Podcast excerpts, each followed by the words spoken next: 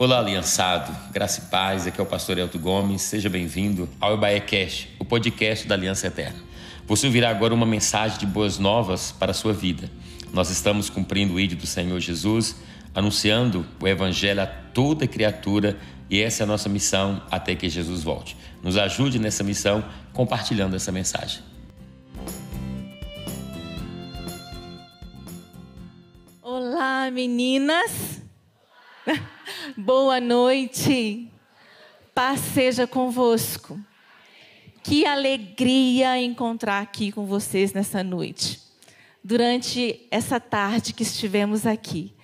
É um prazer imenso, muito grande, poder estar aqui e compartilhar com vocês da palavra do nosso Deus, daquilo que Ele faz de tão precioso em nossa vida. Eu, em nome do Pai, eu quero te agradecer por você estar aqui nessa noite. Eu tenho certeza que você está sendo grandemente abençoado e vai continuar sendo abençoado. Quero agradecer a pastora Luciana, a pastora Lu, pastor Elton, todas as pastoras onde eu já passei aí, né? Que já me conhecem. Quero agradecer o carinho, a oportunidade de estar aqui. Como a pastora já disse, né? Eu me chamo Michele, Sou pastora junto com meu esposo na Igreja do Evangelho Quadrangular, lá em Nova Lima. Quem conhece Nova Lima aí? Minha terra abençoada. Então eu venho de lá e, graças a Deus, encontrei o Senhor Jesus, que transformou a minha vida aos 15 anos de idade. Me casei bastante nova. Estava ouvindo a pastora falar na abertura Casei errado, viu, irmãs? Mas não desisti, não. Fui persistente e Deus transformou o vaso. Não desiste, não. Deus transforma. Pode ser tortinho da Silva. Deus endireita. Não desiste. Não desiste. Então, conheci o meu esposo com 16 anos. 19 já estava juntinho. Tenho um filho de 22 anos e uma filha de 7 anos. E já estou aí passando dos 40, não tenho 18 não, tá, gente? e é um prazer muito grande servir ao Senhor. É a minha alegria estar aqui. É um prazer ser filha amada do Pai. Eu me sinto muito amada, muito amada pelo Pai. É um prazer ser esposa, é um prazer ser mãe, é, uma, é um prazer ser dona de casa, é uma alegria muito grande. Eu amo minha família. E o Senhor é maravilhoso, Ele está presente na minha casa todos os dias, na sua casa todos os dias. estou aqui com a minha amiga, é líder dos jovens lá na minha igreja, Ângela. Está aniversariando amanhã. Vamos aplaudir o Senhor pela vida dela. Louvado seja Deus.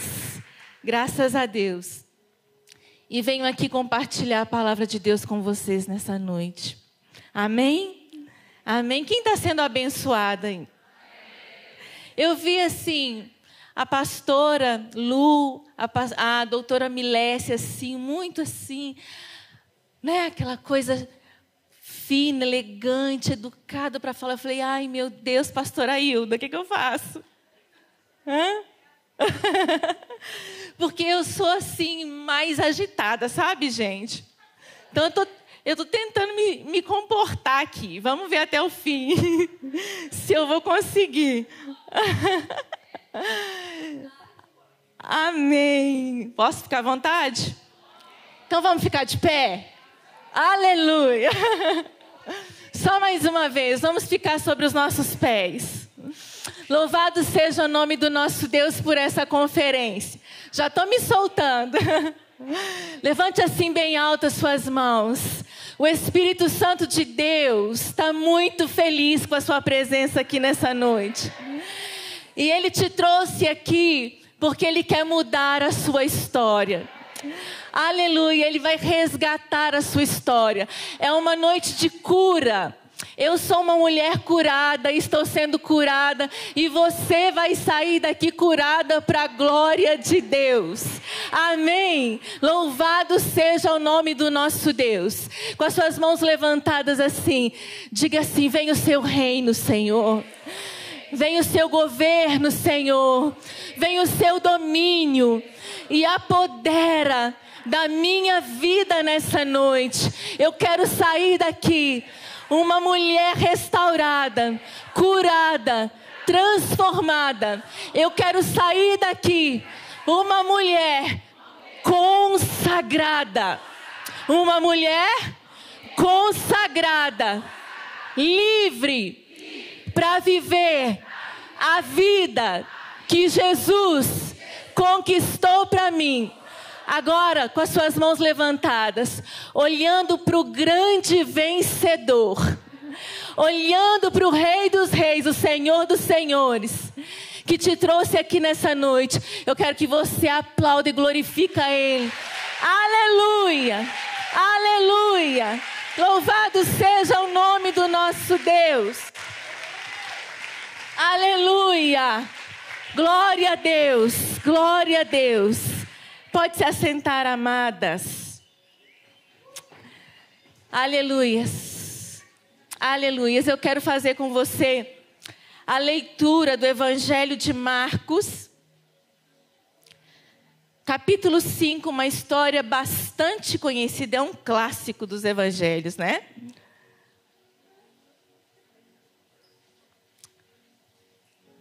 Uma unção de cura muito preciosa aqui nessa noite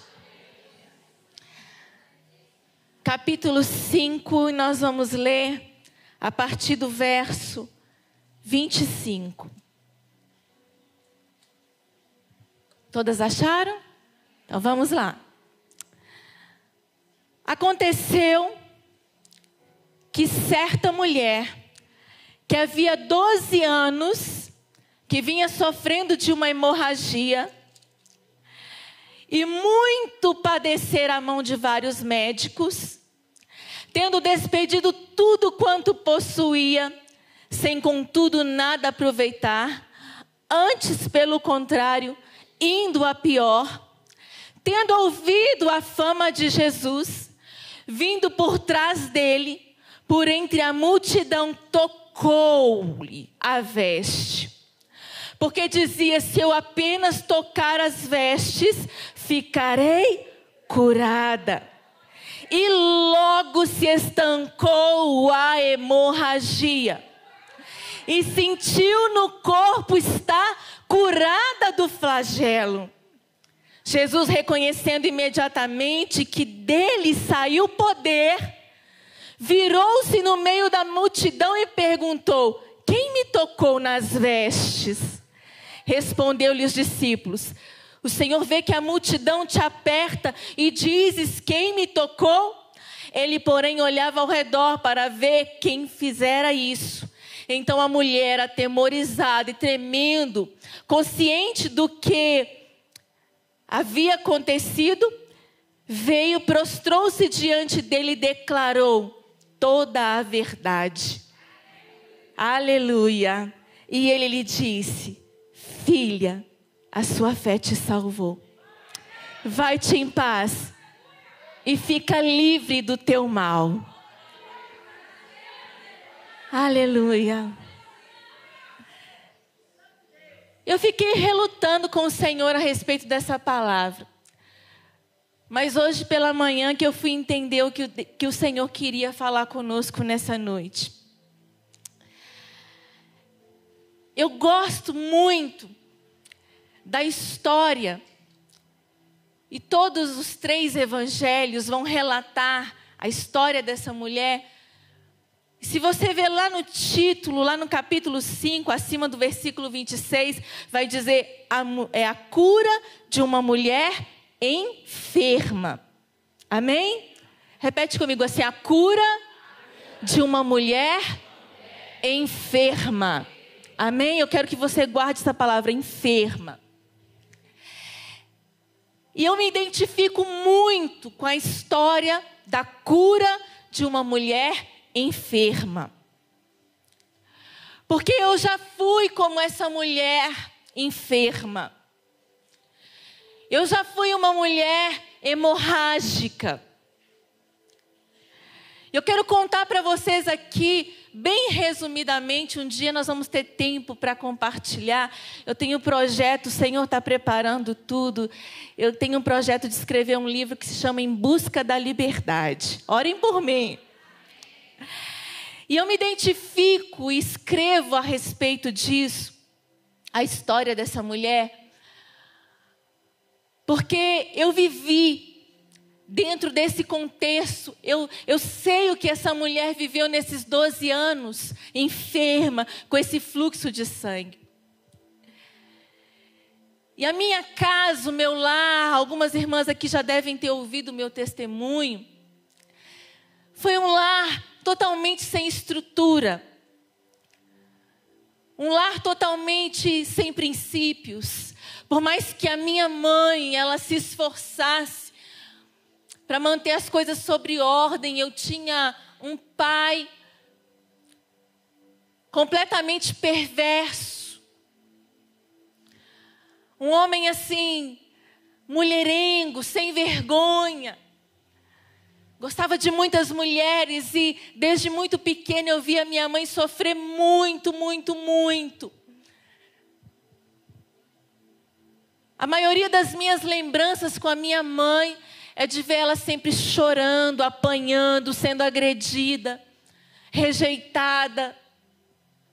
Eu e meus irmãos chorando, nós somos três. E meu pai, ele era alcoólatra, usuário de drogas.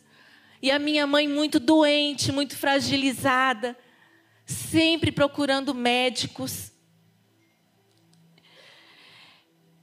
Até que chegou a pior notícia da minha vida um diagnóstico de uma enfermidade na vida da minha mãe. Ela havia contraído, sido contaminada pelo meu pai, pelo vírus HIV da AIDS. E ali começou verdadeiramente um inferno em nossas vidas. Porque a minha mãe ela já se debilitou completamente, já veio a sentença de morte sobre os dois. Foi um dos primeiros casos em Minas Gerais, foram dos meus pais. Ele estava infectado, ela estava infectada e agora restava saber: e os filhos? Estão infectados? E passados alguns oito, nove meses, a minha mãe veio a óbito aqui no hospital Eduardo de Menezes. E depois que a minha mãe faleceu, eu vi brotar dentro de mim, que já vinha de muitas e muitas feridas dentro da alma, um sentimento terrível de abandono. Eu responsabilizava minha mãe. Eu achava que ela havia sido uma covarde por não ter aberto mão daquele casamento, daquele homem, de um casamento que vinha de tantas traições, de tantas separações. Ele fugia, sumia com outras mulheres, deixava a gente dias em casa.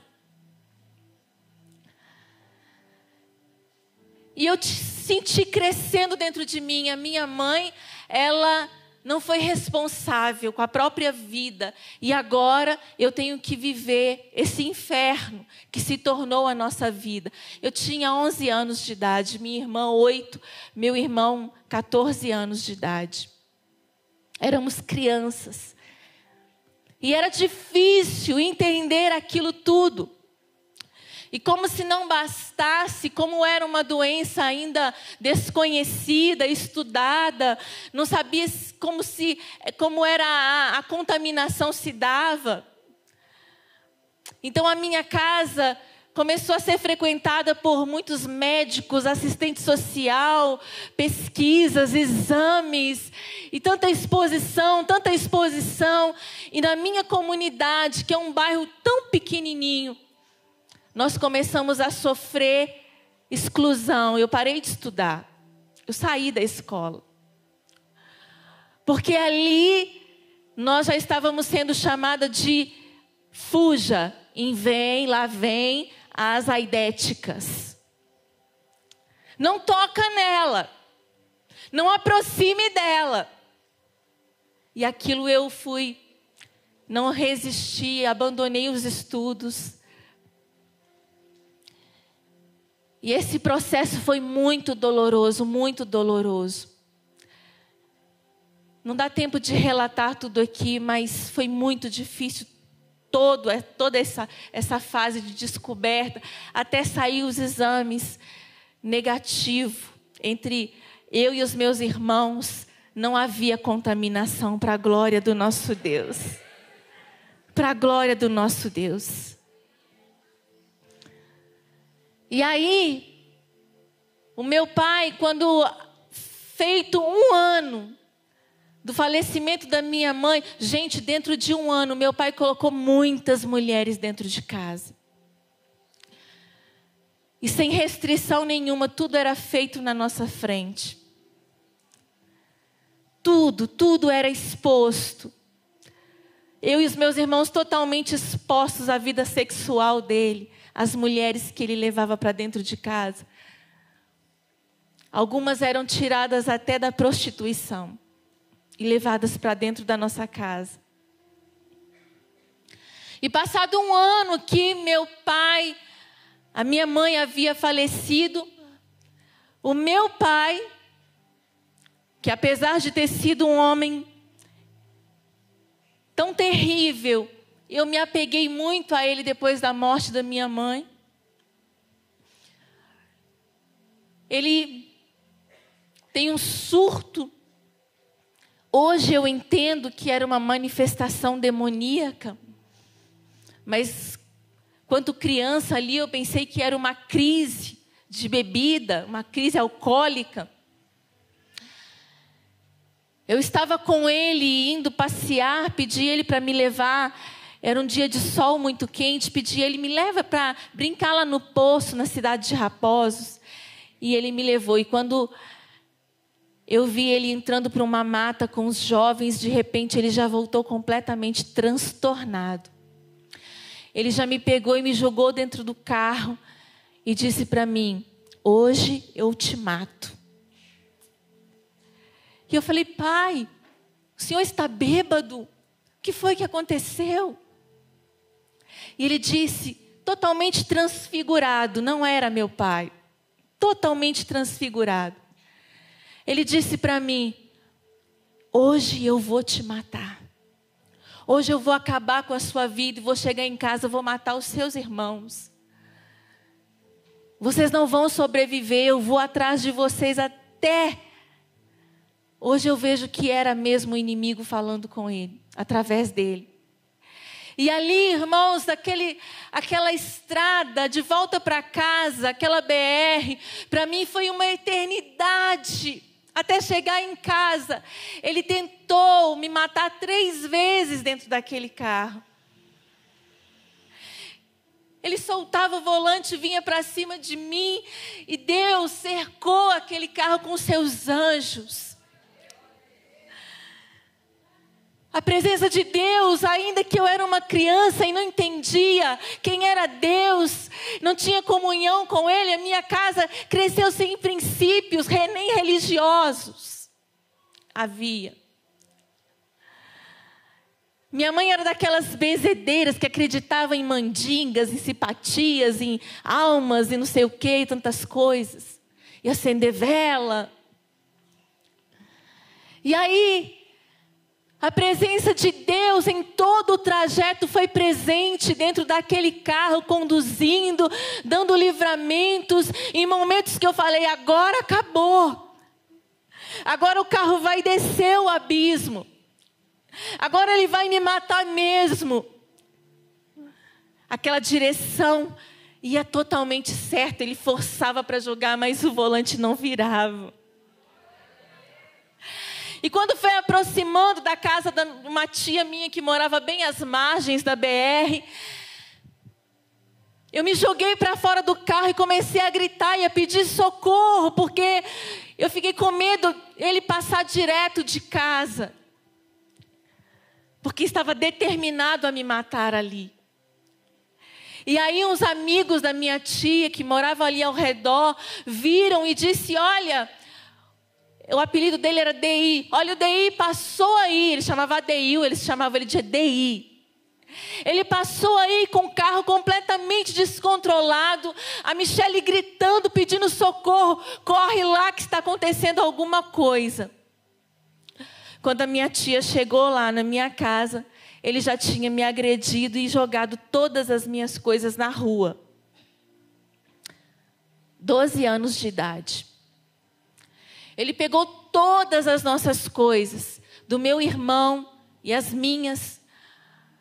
Ele me chamou assim, me dando chutes. Nunca havia me agredido, sempre agrediu minha mãe, mas os filhos não. Ele olhou nos meus olhos, pastor, e disse assim: A sua mãe mentiu para você. Eu não sou seu pai. Ali abriu uma ferida. Porque apesar de todo o sofrimento que ele sujeitou à família, eu amava meu pai. Amava muito. Ele era um péssimo marido. Não era um pai exemplar, mas ele era um ótimo provedor. Nunca deixou faltar nada. E eu amava o cuidado dele. Aquela coisa de Natal, ter os melhores presentes, as melhores roupas, eu amava aquilo meu pai. E quando ele disse para mim assim: Olha, eu não sou o seu pai, a sua mãe mentiu para você. eu passei a odiar ele. Eu passei a ter medo dele. Eu queria correr dali. Eu queria me esconder. Eu queria fugir. E por muitos anos, irmãs, eu tive essa cena na minha cabeça. Uma menina muito machucada, ferida, escondida. Em vários processos na minha vida de cura, eu via a menina de 12 anos encolhida, escondida e ferida. E era exatamente esse sentimento que eu carregava ali. E aí, irmãos, o meu deserto, irmãs, começou. A parte mais difícil da minha vida. Ele nos coloca na rua, reúne a família da minha mãe, que era grande, tinha condições, era todos bem de vida, vamos dizer assim. Fizeram uma reunião entre família e existia o medo: será mesmo que esses meninos não são contaminados com a AIDS? Será mesmo? Havia esse preconceito. E a família da minha mãe se reuniu. Vamos decidir o que vamos fazer com esses meninos. E a minha tia, que era mais próxima da minha mãe, falou assim: realmente, Michele, sua mãe mentiu para você. Ele não era seu pai, você tem um pai e ele está vivo. Aí ela me contou toda a história do primeiro casamento da minha mãe, o sofrimento todo que minha mãe teve. E eu descobri que eu fui rejeitada desde o ventre da minha mãe, porque ela não sabia exatamente de quem eu era filho, porque ela teve um relacionamento dentro, um relacionamento extra dentro do casamento. E eu fui gerada dentro desse contexto. E aí, a família reuniu e ninguém nos assumiu. Eles disseram: Eu não posso, eu não posso, eu não posso, eu não posso. Ninguém podia. Então, o que vamos fazer com esses meninos? Vamos enviá-lo para a casa do pai biológico. Que o meu irmão mais velho já sabia que não era filho. Mas eu não. E aí reúne a família, compra as passagens, vou para a casa da avó, que nem conhecia, dos, dos tios, que, que nunca tive contato, nem sabia quem era. Passo a primeira noite ali, choro a noite inteira. Saudade da minha mãe, saudade da minha casa, saudade do meu quarto, saudade da minha irmã mais nova. Meu Deus, é verdade? É verdade? A gente pergunta nessa hora. Eu, eu lembro, eu ainda criança, tinha momentos que eu falava assim: Deus, está é, acontecendo isso mesmo? Porque a impressão é que minha mãe estava viajando e qualquer hora ela ia voltar. E eu ficava aguardando a volta dela, o momento em que ela ia chegar. E eu fui me tornando cada vez mais, da infância, adolescência, juventude, uma mulher hemorrágica. Um fluxo de sangue. Uma mulher uma criança enferma, uma mulher enferma. Uma criança deformada, uma mulher deformada. Foi muito difícil. Fomos morar em Brasília, na casa desse pai. Quando chego lá, com aquela esperança que ia ser amada, pastora. Ai, quem sabe, né? Agora eu vou ter um pai de verdade. Ah, quem sabe, né? Ele vai me receber de braços abertos, vai cuidar de mim, e isso tudo vai passar, vai acabar. Eu tenho outro pai. Quando chego lá, gente, meu pai mora numa casinha de três cômodos, dentro de uma vila que moravam umas dez famílias. Era um chuveiro para as dez famílias, um tanque para as dez famílias um quarto só para o casal, para os filhos. Eu olhei para aquilo e falei: Meu Deus. Eu desejei a morte naquele dia. Eu desejei a morte de todo o meu coração. Eu planejei a minha morte. Mas hoje, com a maturidade, com o discernimento, sabe, eu entendo que eu não queria morrer.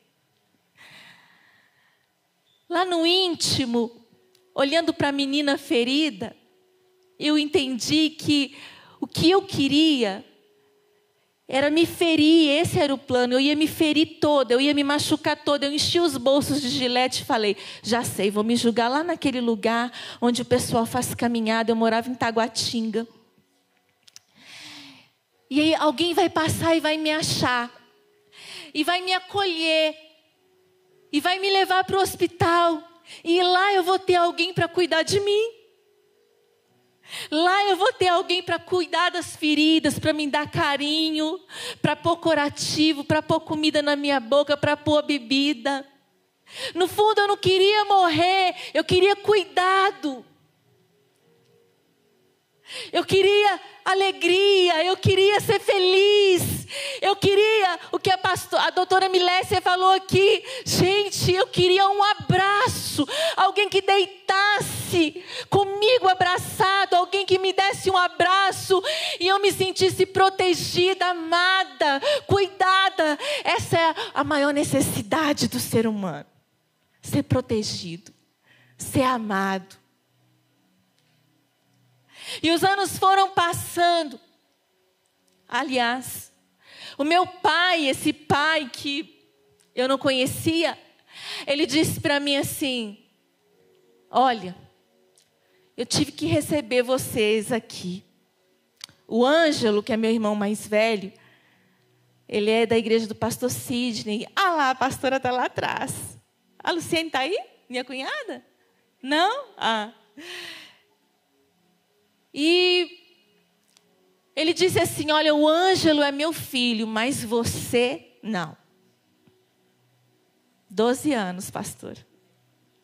Eu não posso ficar com você. E para te falar a verdade, essa palavra, irmãos, eu, demorou muito para eu ser curada disso. Mais uma vez eu tenho mais um pai olhando nos meus olhos e falando assim: Você foi a maior desgraça que aconteceu na minha vida. A sua mãe também. Eu juntei as minhas coisas, o que eu tinha, que era quase nada. E saí para a rua e fui procurar uma casa que me aceitasse. Fiquei na rua, passei fome, frio. Eu olhava assim para as avenidas de Brasília, Taguatinga. Eu falava, meu Deus, que vontade de sair andando e voltar para minha casinha, para o colo da minha mãe. E os anos foram passando e eu trabalhei em vários lugares. Não foi por dinheiro, foi para um lugar para morar, foi para um olhar sobre mim, um cuidado de alguém. Trabalhei na casa de algumas famílias que só exploraram, só maltrataram, só fizeram a ferida aumentar. E os anos passaram e a, enfermidade só aumentava, a vontade de morrer só aumentava. De tempos em tempos eu planejava um suicídio. E quando eu completei 16 anos, até aí foram tantas feridas que se abriram, tantas casas que eu morei tantas pessoas que passaram por mim, tantos abusos. Os anos se passaram, eu voltei para Nova Lima. E me converti aos 15 anos de idade. Encontrei Jesus. Cheguei na igreja, arrebentada por dentro, por fora, quebrada, moída. E eu só pedi a Jesus uma coisa: me refaz. Seja meu pai, seja minha mãe, seja quem vai me acolher. E nesse tempo acontece algo comigo que eu quero que você preste atenção às moças que estão aí solteiras, mulheres. Eu conheci o Marcelo, meu esposo, hoje aos 16 anos de idade. Olhei para ele e não me apaixonei. Mas enxerguei nele alguém que ia suprir minhas necessidades. Olhei para ele e falei: trabalhador, organizado, tem família, tem condições, vou fazer, vou refazer minha casa, vou refazer minha vida. Dei as costas para Jesus, que já estava trabalhando, e me lancei aos pés de um homem que eu nem conhecia direito. Casei errado, a pastora falou aqui. Casei errado. Quando se começa a conhecer o temperamento, né? Outro projeto, um segundo livro que eu tenho, pastora, vai chamar O Ogro e a Casca de Ovo. Vai chamar. Estou com esse projeto, um livro para moças, casais, jovens. O ogro e a casca de ovo, literalmente. Ele era o ogro e eu a casca de ovo. Entrei no casamento totalmente ferida, totalmente destruída. E quando eu voltei para Jesus, eu voltei falando: Senhor, eu quero desfazer desse casamento, eu quero voltar a me relacionar com o Senhor, mas tira esse homem da minha vida, eu não quero saber dele mais. E eu fui viver dentro do casamento tudo que minha mãe viveu. Tudo que minha mãe viveu. E aí o Senhor ele começou a trabalhar quando eu voltei para a presença dele, que o casamento entrou, entrou em crise. Eu me joguei no chão e eu falei: "Deus, o que eu fiz de errado? Eu só queria uma família. Eu só queria um lar, eu só queria proteção, segurança, provisão. Eu só queria ser amada. O que foi que eu fiz de errado?" E uma noite na sala da minha casa, pastora Regiane que eu diga, né? Ela conhece, ela me ajudou muito.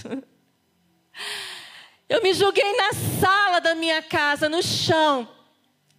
E falei: Deus, se o Senhor não falar comigo hoje, eu prefiro a morte, porque isso não é vida.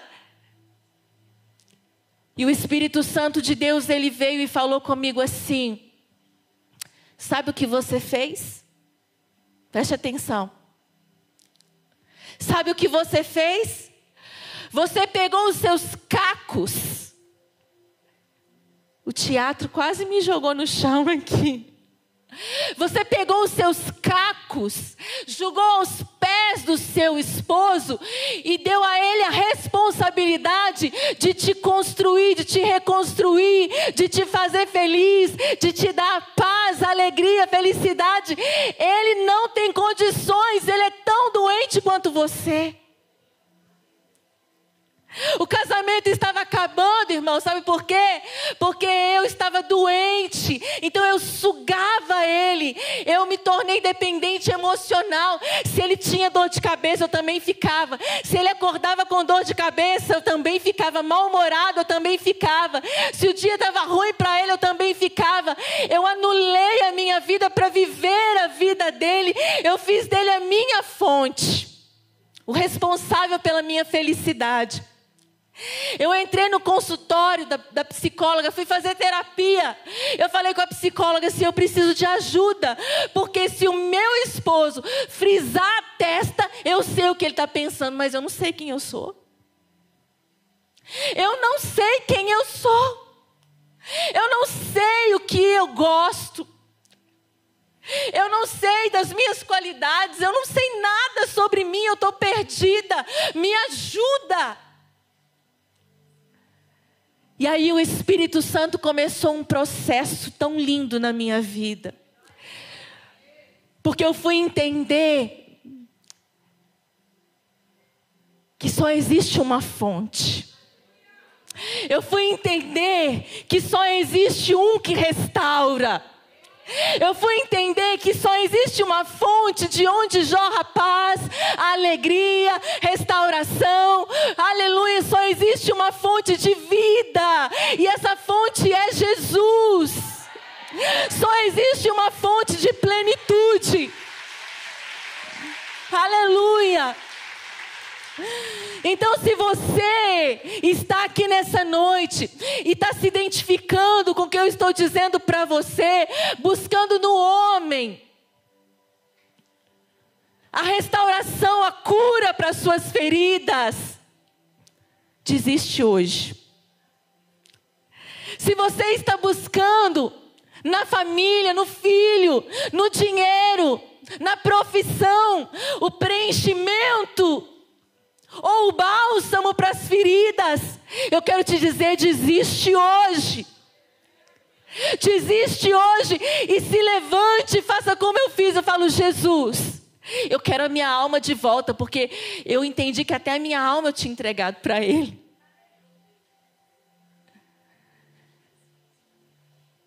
Até a alma, eu estava sem nada, eu estava vazia.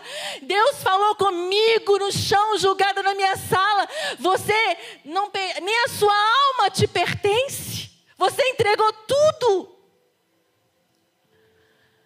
Toma de volta o seu coração para você. E ele disse para mim: se você não abrir mão da identidade que o mundo te deu, que as circunstâncias te deu, que a vida te deu, não tem como eu te dar uma identidade do céu. Não tem como eu te dar uma identidade divina, espiritual, uma identidade de filha.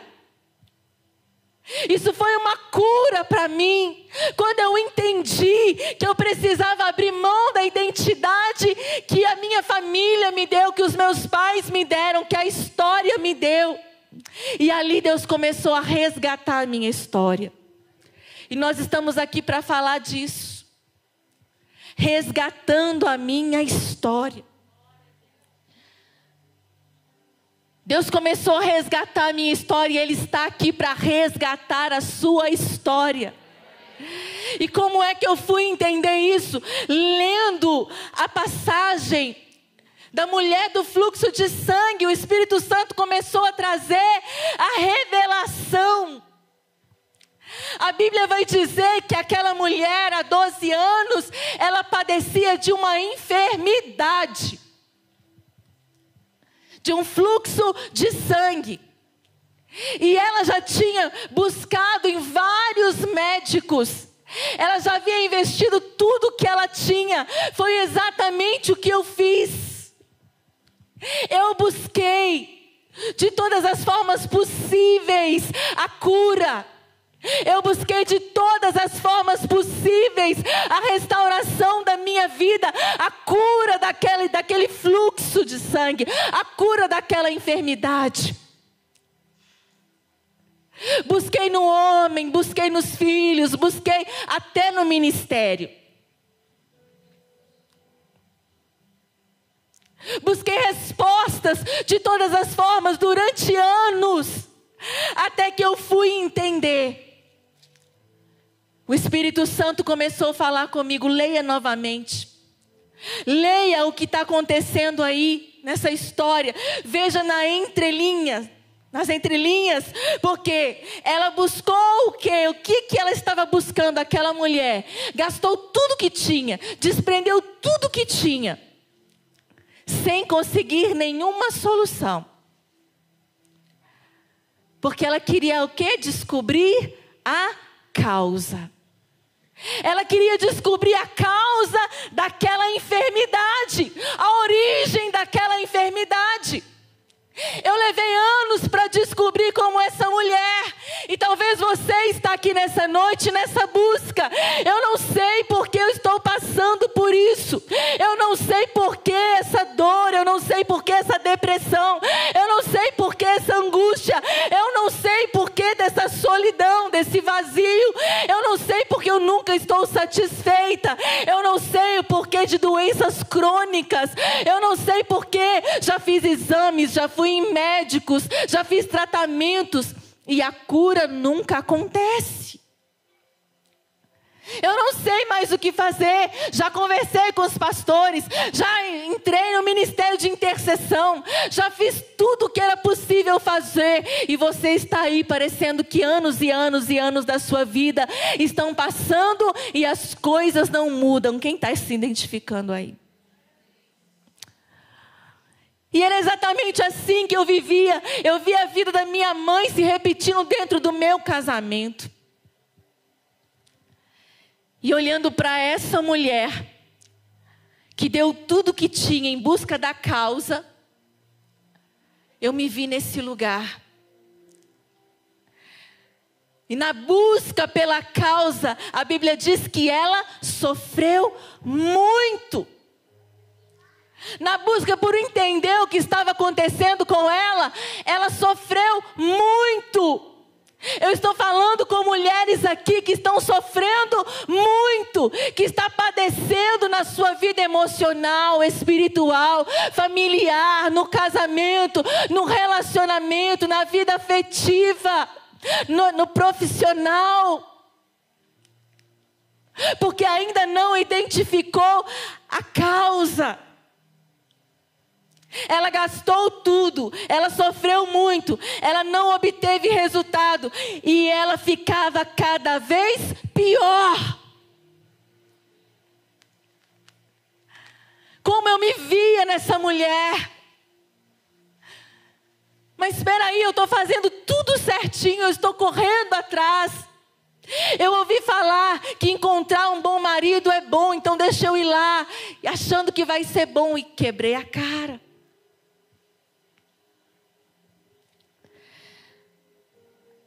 Mas qual a causa da hemorragia daquela mulher? Qual a causa da minha hemorragia? Qual a causa da sua hemorragia? Porque eu sei que tem mulheres hemorrágicas aqui. Eu sei que você não viria, não se inscreveria no seminário de cura interior se você não estivesse interessada na causa. Se você não estivesse interessada na cura, no encontro com Deus de libertação e de restauração para a sua vida, eu sei que você chegou aqui e muitas estão a ponto de chutar o balde. Saiu de casa falando, eu vou lá, mas hoje Deus precisa falar comigo. E aí, amados, eu quero dizer para você que a causa daquela mulher sofrer um fluxo de sangue é registrado pelos três evangelhos, Mateus, Marcos e Lucas vão dizer a mesma coisa. Mas pastora, não, a Bíblia não fala qual é a causa, fala. A Bíblia fala qual é a causa. Nós lemos o título, eu pedi para vocês lerem. A cura de uma mulher? Essa era a causa. Ela era uma mulher enferma.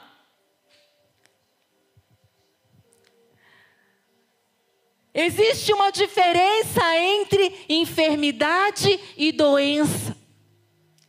Eu entendi isso porque eu era uma mulher enferma e eu sei que tem mulheres nessa noite aqui enfermas e que o Espírito de Deus vai vir trazer a cura. Ele já está operando a unção de cura muito forte aqui nesse lugar. Há uma unção muito preciosa de cura e você não pode perder isso. Se você observar Mateus capítulo 4, versículo 23, vai dizer que Jesus, ele percorria toda a Galileia pregando o evangelho do reino, curando toda sorte de doenças e enfermidades. São duas coisas distintas. São duas coisas diferentes. As doenças é algo que todos nós estamos sujeitos. Vivemos em um corpo físico limitado, com data de validade. E as doenças são de cunho patológico. A enfermidade, preste atenção nisso, porque nós vamos orar já. A enfermidade é de cunho espiritual, tem uma causa em uma ação espiritual demoníaca. Então, quando os evangelistas eles afirmam a cura de uma mulher enferma, ele já está falando a causa do fluxo de sangue dela é espiritual. A causa do fluxo de sangue dela é de cunho espiritual demoníaco. É uma mulher enferma. É uma mulher enferma. E é aqui que eu quero que você preste muita atenção, porque eu fui curada quando eu entendi isso, e você vai ser curada nessa noite. A palavra enfermidade, ela tem na sua origem a definição no latim, que significa fraco, débil. Então, quando nós estamos enfermos, nós estamos fragilizadas, debilitadas espiritualmente, emocionalmente. Estamos debilitadas. Então aqui nós des descobrimos o que? A causa do porquê aquela mulher tinha um fluxo de sangue há 12 anos. Com toda certeza, não era uma doença de ordem patológica, mas de ordem espiritual, maligna, emocional. O que, que, isso quer dizer, pastor? Quer dizer que aquela mulher, com toda certeza, ela havia sofrido algo, um ataque espiritual que trouxe traumas, que trouxe feridas profundas para a alma dela. Porque ela era uma mulher enferma, havia o fluxo de sangue, e na lei levítica ela era considerada impura. Quem sabe nos sete primeiros dias do seu ciclo, o que na lei levítica já era chamada de enferma, a mulher, quando ela entrava no seu período de fluxo, ela era chamada, nas traduções mais antigas, não era dito assim fluxo de sangue, era chamado enferma. Depois você leia Levíticos, capítulo 15, versículo 20 e 18, você vai ver lá. Nos dias da enfermidade, nos dias do fluxo de sangue. Quem sabe os primeiros dias foram normais, mas depois ela começou a ter uma sequência de fluxo, e aí as pessoas começaram então a rejeitá-la, porque agora ela estava impura há muito tempo, enferma há muito tempo. Aquela mulher, então, agora, assim como eu, na nossa história, a nossa vida, no nosso curso, no curso da nossa vida, a gente vai sofrendo traumas, feridas vão sendo abertas. Aquela mulher começou a sofrer grande rejeição. Grande rejeição. E eu estava lendo sobre isso. E quando nós analisamos todo o contexto bíblico ali sobre a vida daquela mulher, nós vamos encontrar a raiz de rejeição. Não dá tempo da gente explanar tudo aqui. Mas havia uma rejeição. E a rejeição, amadas, preste atenção, é a ferida mais profunda da alma. Eu falo sem medo de errar. Se eu perguntar aqui, grandes, um grande número vai levantar a mão, mas a maioria de nós já sofremos rejeição. 90% das mulheres que têm feridas emocionais, traumas, que estão enfermas, têm uma raiz de rejeição, tem um trauma gerado, uma ferida gerada por rejeição. Fala comigo, rejeição. Eu sei que você está aqui em busca da sua cura. E eu estou aqui para ministrar isso na sua vida, porque eu sei. Fui muito rejeitada e era a ferida mais profunda da minha alma, era a enfermidade da minha alma. Mas o porquê que eu estou dizendo tudo isso para você?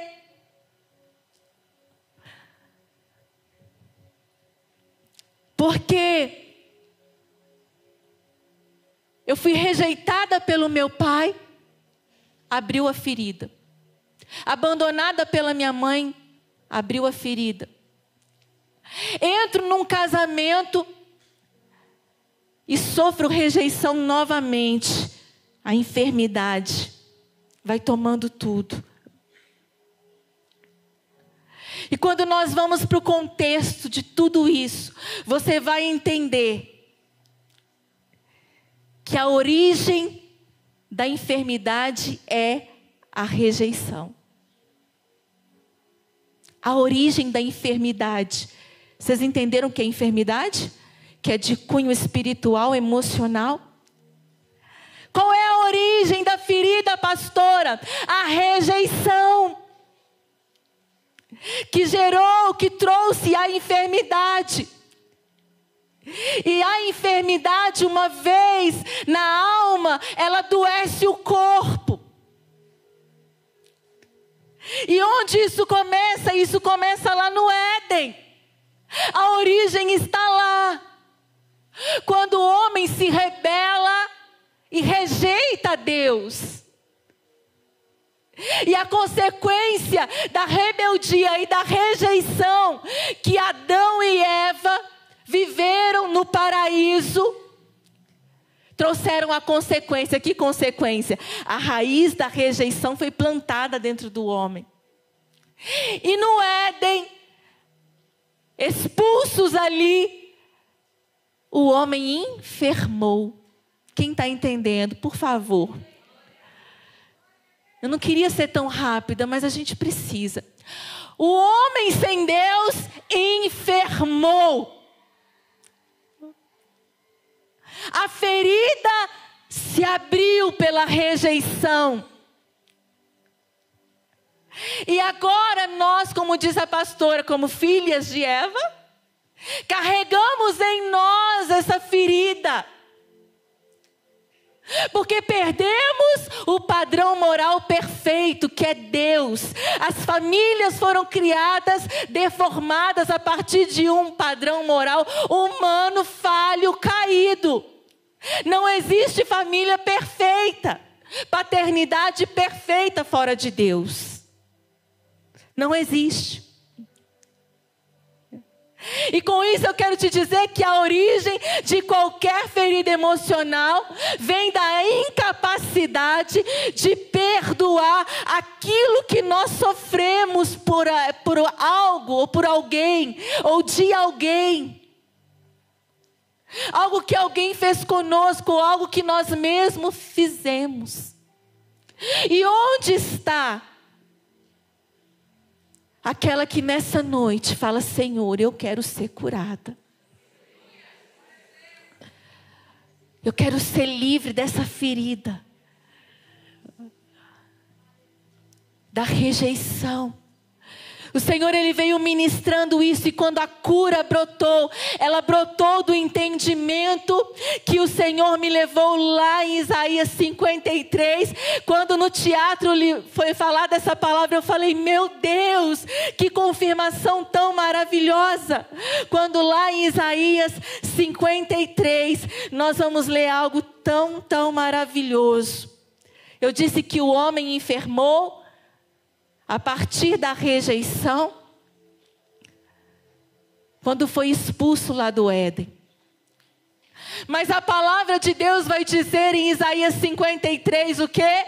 Que certamente ele tomou sobre si o quê? As nossas enfermidades. Quem está entendendo isso, gente? Será que é só eu que entendi? Essa palavra foi tão libertadora, tão curativa para mim. Ele tomou sobre si todas as nossas enfermidades. A humanidade estava enferma, a mulher estava enferma, a família estava enferma, a estrutura familiar, o matrimônio estava enfermo debaixo da condenação do pecado, porque Lúcifer plantou a sementinha da rebeldia, da rejeição a Deus no coração do homem. Mas Isaías, ele se levanta tomado pelo Espírito de Deus numa visão extraordinária de quem era o nosso resgatador de história.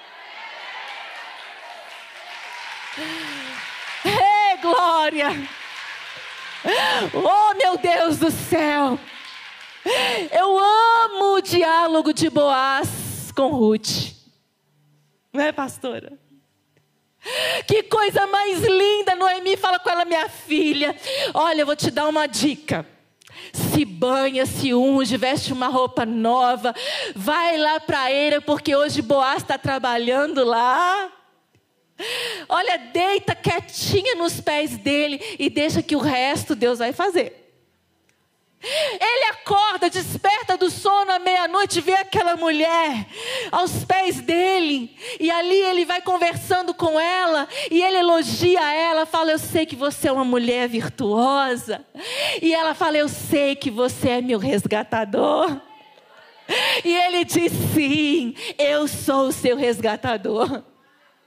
O nosso resgatador de história, ele resgatou Boaz, resgatou a história de Ruth. Você sabe quem ela se tornou? A dona do campo inteirinho.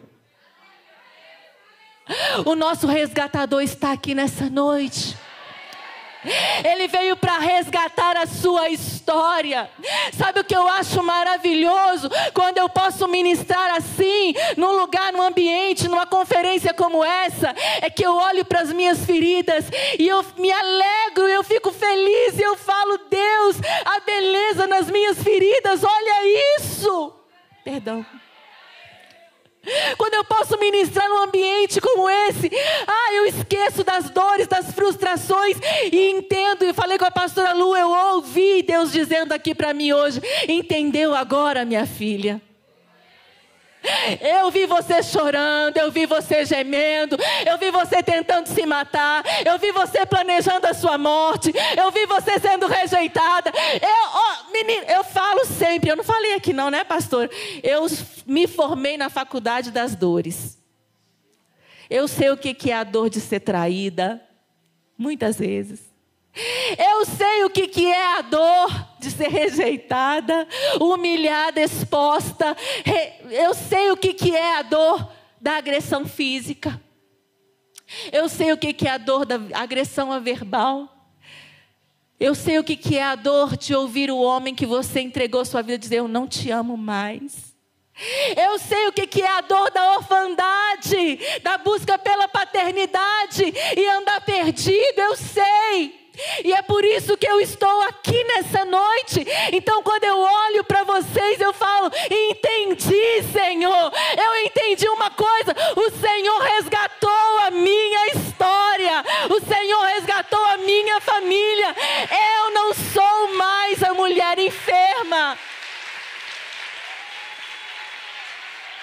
Oh meu Deus, quando nós lemos Isaías cheio do Espírito Santo dizendo: Meu Pai, é uma palavra para a gente levantar e começar a pular e falar.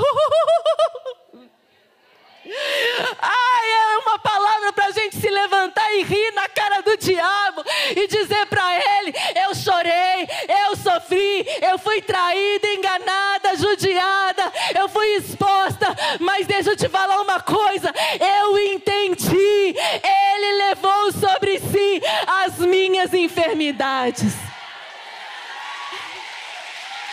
Uh! Uh!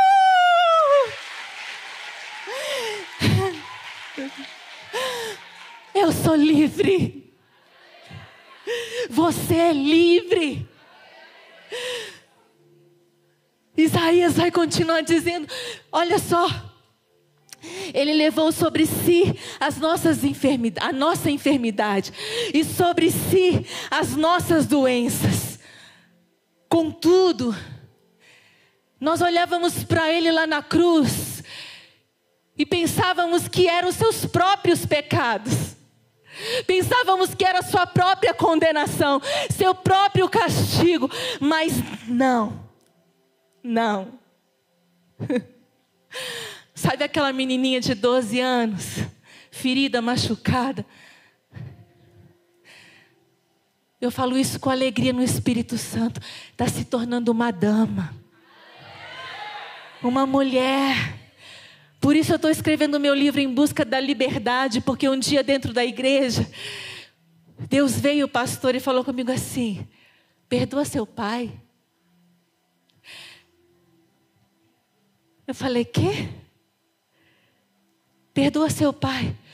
Eu falei, Deus, durante o louvor, como que eu vou perdoar o homem que destruiu minha, os meus sonhos? Como que eu vou perdoar o homem que destruiu a minha história? Talvez seja o seu marido, talvez seja seu pai, talvez seja sua mãe. Seja um homem que abusou de você, alguém que abusou de você, de quem você é, te abandonou. E Jesus falou: perdoa ele hoje. E quando eu olhei para o canto da igreja, eu me vi sentada no colo de Jesus a menina de 12 anos, onde a ferida abriu. Ele olhava assim, pastora, o sorriso dele. Sabe, aquele sorriso de paixão, mas incrível. Não era desejo humano. Sabe aquele olhar de paixão, aquele sorriso apaixonado, aquele olhar de desejo, mas não era carnal. Ele é lindo lindo. É assim que Ele olha para a gente. É assim que Ele está olhando para você. O homem não tem isso, não, amada. Não se engana.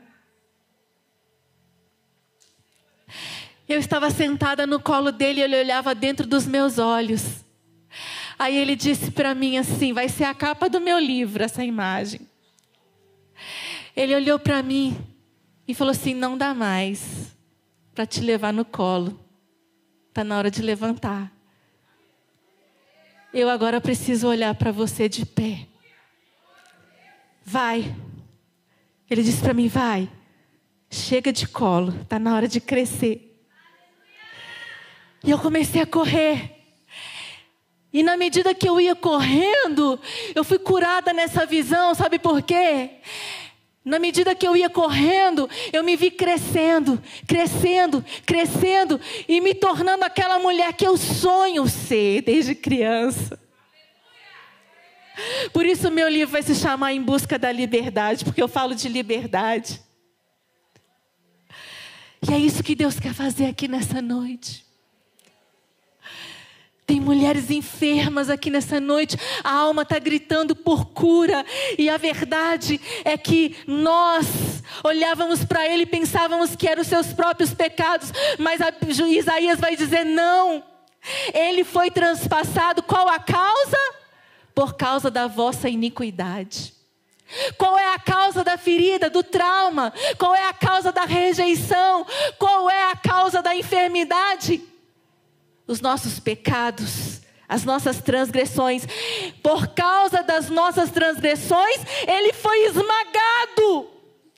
Por causa da nossa iniquidade, ele foi castigado, mas foi um castigo que trouxe a paz. Foi um castigo que trouxe cura para as nossas feridas.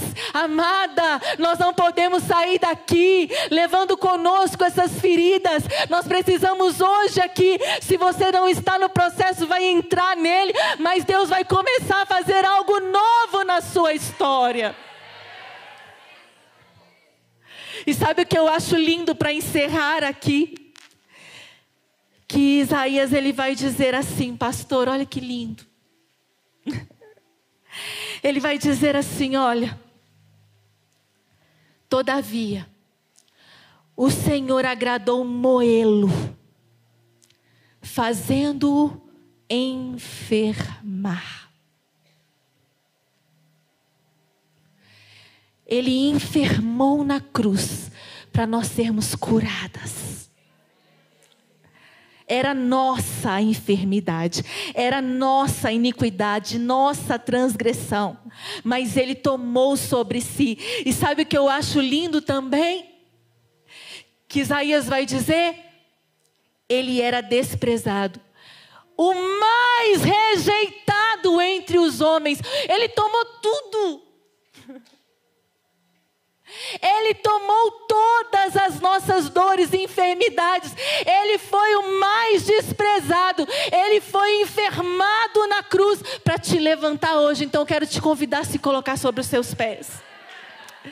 Para te levantar hoje. Tem mulheres aqui nessa noite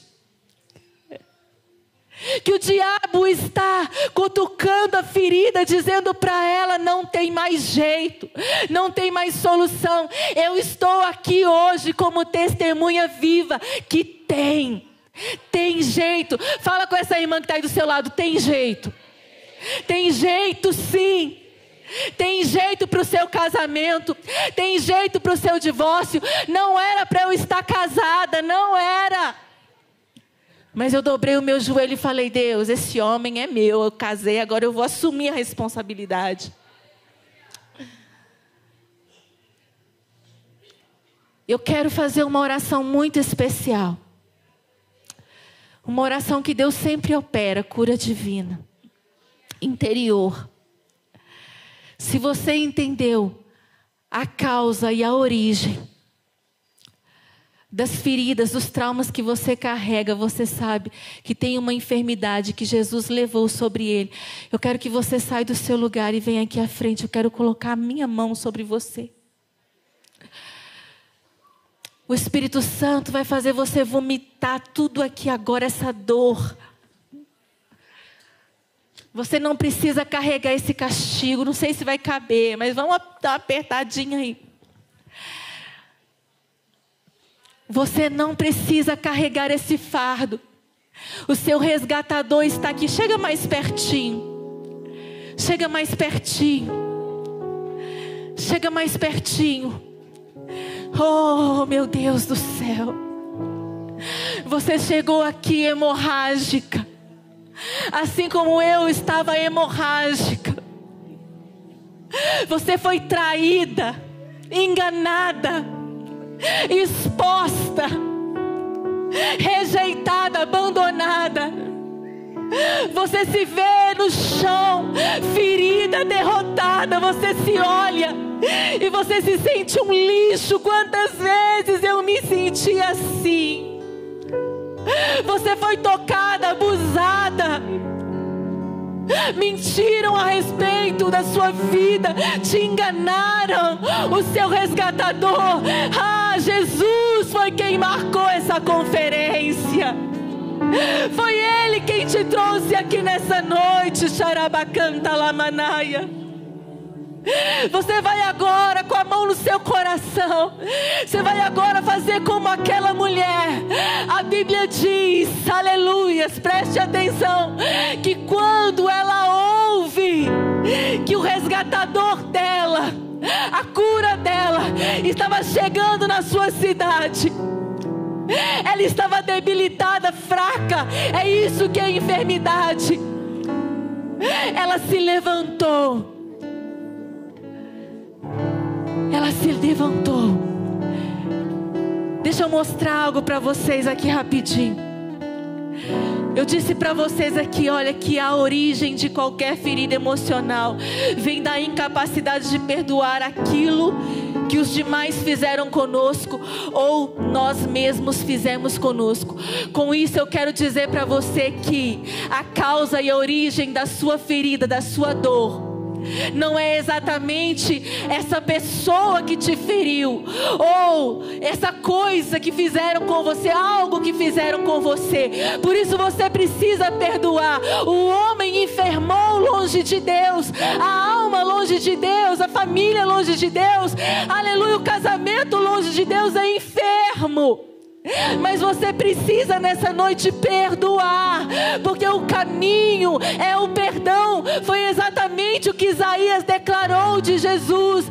Olha, perdoa, perdoa, perdoa, porque Ele já levou, Ele já levou a enfermidade, a iniquidade, Ele já levou a nossa transgressão, Ele já levou o nosso castigo. Então você precisa hoje liberar essa pessoa para você ser livre. Você precisa hoje abrir mão dessa ferida, desse trauma, porque Jesus, Ele te curou. Eu precisei perdoar meu pai, precisei perdoar minha mãe, para que meu casamento fosse restaurado, para que a minha família fosse restaurada.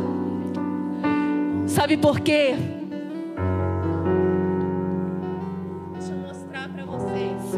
Quando você não perdoa, vem cá, meninas. Olha para mim rapidinho.